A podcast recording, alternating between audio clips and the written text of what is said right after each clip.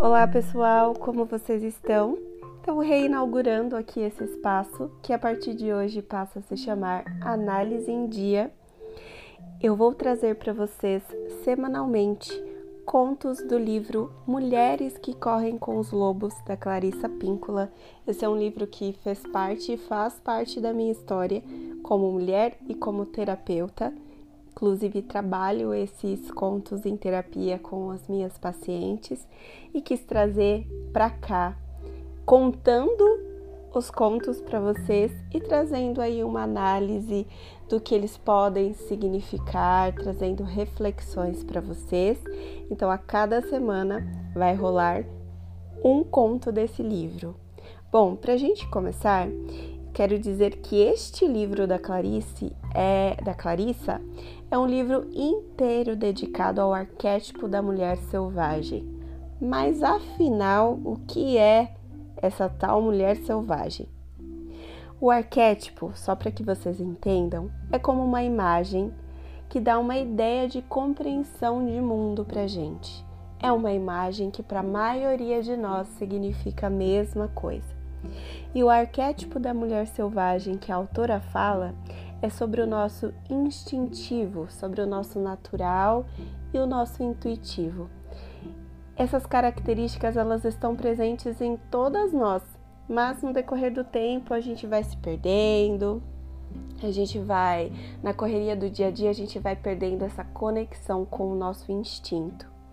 E o livro ele propõe que a gente resgate essa mulher livre que habita em todas nós. E faz com que a gente também repense a mulher como uma, de uma forma livre e natural. Então, a cada semana, eu trazendo esse conto, os contos que, que tem no livro, eu vou trazer também uma reflexão de uma forma mais simplificada, mas que também gere conexão. Se você tiver o livro, acompanha comigo e se você não tiver, eu espero que mesmo assim você goste e se tiver uma oportunidade, faça aquisição porque você não vai se arrepender. E nós vamos começar com o primeiro conto desse livro que se chama La Loba. Como esse é um conto mais curtinho, eu vou trazer ele na íntegra para vocês. Mas os próximos, que são contos mais longos, eu vou buscar trazer um resumo dos contos. Então vamos ao conto?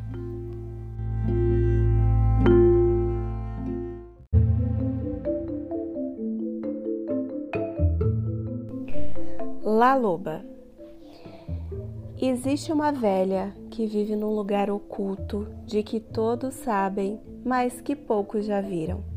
Como nos contos de fada da Europa Oriental, ela parece esperar que cheguem até ali pessoas que se perderam que estão vagueando ou à procura de algo.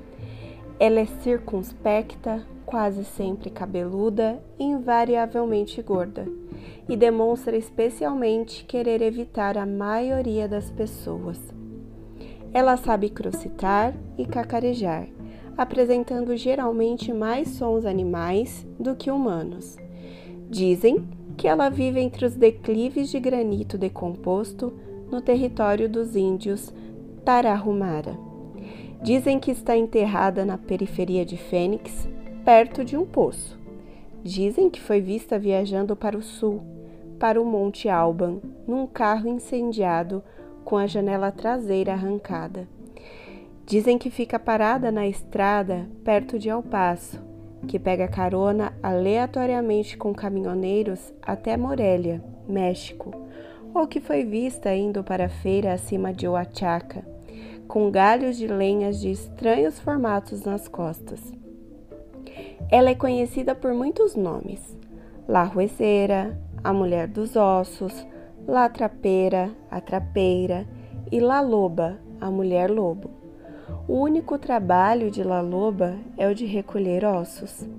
Sabe-se que ela recolhe e conserva especialmente o que corre o risco de se perder para o mundo.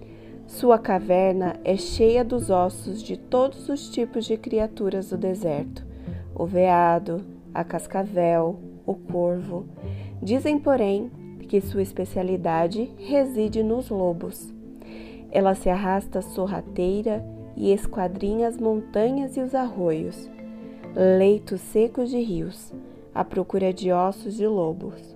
E quando consegue reunir um esqueleto inteiro, quando o último osso está no lugar e a bela escultura branca da criatura está disposta à sua frente, ela senta junto ao fogo e pensa na canção que irá cantar. Quando se decide, ela se levanta e aproxima-se da criatura. Ergue seus braços sobre o esqueleto e começa a cantar. É aí que os ossos das costelas e das pernas do lobo começam a se forrar de carne e que a criatura começa a se cobrir de pelos. La Loba canta um pouco mais e uma proporção maior da criatura ganha vida seu rabo forma uma curva para cima, forte e desgrenhado. La Loba canta mais e a criatura lobo começa a respirar. E La Loba ainda canta, com tanta intensidade que o chão do deserto estremece.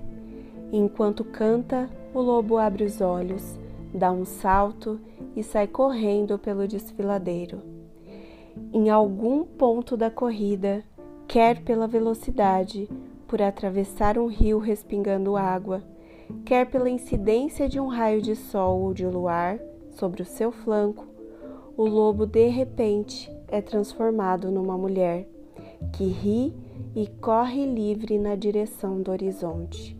Por isso, disse que, se você estiver perambulando pelo deserto por volta do pôr do sol e quem sabe esteja um pouco perdido, cansado, sem dúvida você, você tem sorte, porque La Loba pode simpatizar com você e lhe ensinar algo, algo da alma.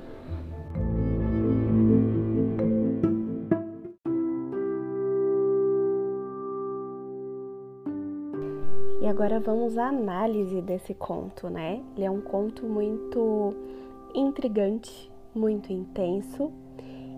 É um conto muito bonito, mas por mais que ele seja bonito, ele também é doloroso porque ele fala do encontro com a morte. Ele fala do encontro de partes de nós que precisam ser deixadas para trás, que precisam morrer para que a gente consiga dar vida a outros pontos, a outras partes de nós que também são importantes. Na história da La Loba, a velha é uma recolhedora de ossos, né? Então, na simbologia arquetípica, os ossos eles repre representam a força indestrutível. O que, que precisa crescer dentro de você? O que, que precisa tomar forma? Quais ossos da sua vida você precisa juntar novamente para que você consiga vir com mais força? É, ele, esse conto ele fala sobre olhar para dentro de nós e olhar para aquilo que precisa ser resgatado. É como se a gente fizesse um exame, olhar para dentro de nós e decidirmos o que precisa viver ou morrer. A La Loba, ela tá no deserto. E o deserto é o quê? É um lugar onde a vida é escassa ou muito rara, mas que tudo que floresce do deserto é muito bonito. Muitas de nós experimentamos, né, esse sentimento de apatia, sabe? Aquele estado em que você não está nem feliz e nem triste. É um estado de tanto faz. Todas nós experimentamos passar e atravessar por este deserto de aridez, de escassez. E a cura para essa apatia é a gente se encontrar com essa laloba que está dentro da gente. Essa laloba que precisa cantar, para o que precisa viver dentro da gente realmente viva. Qual que é a canção que você quer que a laloba cante para você? Qual parte, qual história qual, qual lugar da sua vida que você quer que seja revivido. E Clarissa até fala, né? É, qual é o seu verdadeiro canto? O que aconteceu com a voz da sua alma? Quais são os ossos enterrados da sua vida? Por mais às vezes que você faça coisas e esteja, acha que está conectada com você, você sente aquela aridez, né? Aquela sensação de vazio. Quando foi a última vez que você correu livremente? Qual foi a última vez que você fez alguma coisa sem se importar com o que os outros pensavam? Qual foi a última vez que você agiu pelo seu instinto e pela sua verdade? Como que você pode fazer para que a vida realmente volte a ter vida? Para onde é que foi a sua laloba? A laloba ela habita dentro de todas nós. Ela é a nossa força, mas às vezes a gente deixa ela quietinha lá, adormecida, porque a gente está muito atarefada, né? Fazendo várias coisas e trabalhando e estudando, e cuidando da casa e cuidando dos filhos e tendo que dar conta de tanta coisa que a gente acaba se perdendo de nós mesmos. Então que hoje você permita, a partir deste conto, que La Loba cante uma canção para você, uma canção da alma, e que faça reviver dentro de você o que precisa ser revivido. Bom, brevemente, essa é uma análise, um pouquinho da análise de La Loba. Eu espero que você tenha gostado e na semana que vem a gente tem mais um conto desse livro maravilhoso que é Mulheres que Correm com os Lobos. Até mais!